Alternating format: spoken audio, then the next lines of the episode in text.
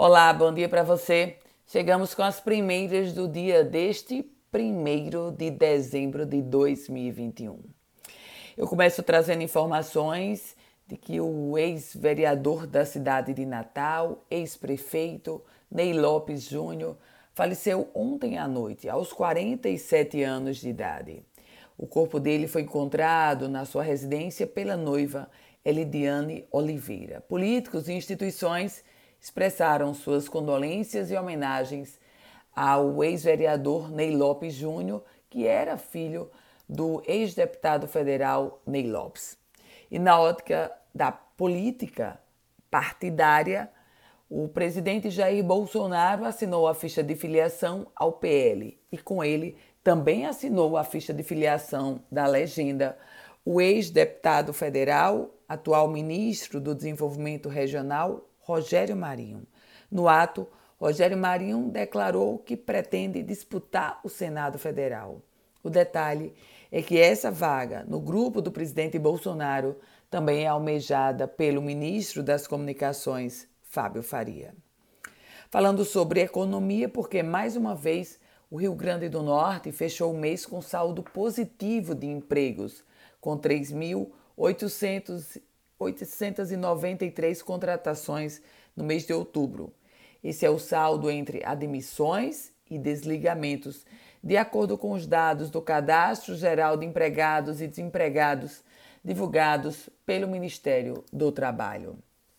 Réveillon cancelado. A Prefeitura de Macharanguape divulgou uma nota oficial anunciando o cancelamento da festa de Réveillon. O prefeito Luiz Eduardo observou o risco que há com a proliferação do, da variante da Covid-19, a variante chamada Ômicron. E nesse contexto, o Réveillon de Macharanguape foi cancelado.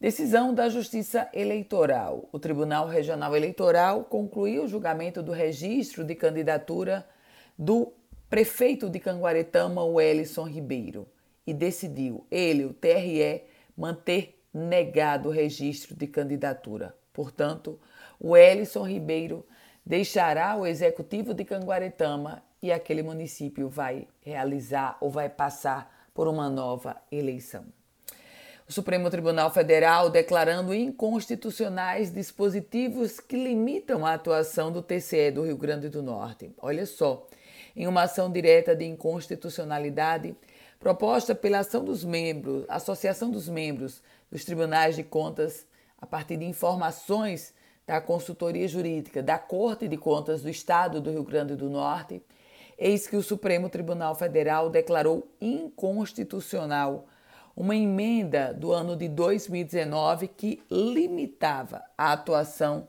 do Tribunal de Contas do Estado do Rio Grande do Norte.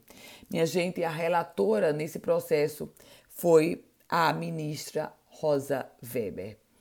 E o mercado modelo das rocas retomou as suas atividades em fevereiro de 2020, aqui em Natal, e mesmo com as reformas, ainda não conseguiu atrair a população. O resultado disso é que a Secretaria Municipal de Serviços Urbanos, a Censul, anuncia agora uma nova licitação para fazer a readequação térmica do local e, com isso, tentar atrair mais consumidores. Com as primeiras do dia, Ana Ruth Dantas. A você, um ótimo dia. Feliz mês de dezembro. A gente se encontra amanhã. E lembre-se, se quiser compartilhar esse boletim, fique à vontade. Se quiser começar a receber esse boletim, você manda uma mensagem para o meu WhatsApp no 987 16 8787. A você, um produtivo dia.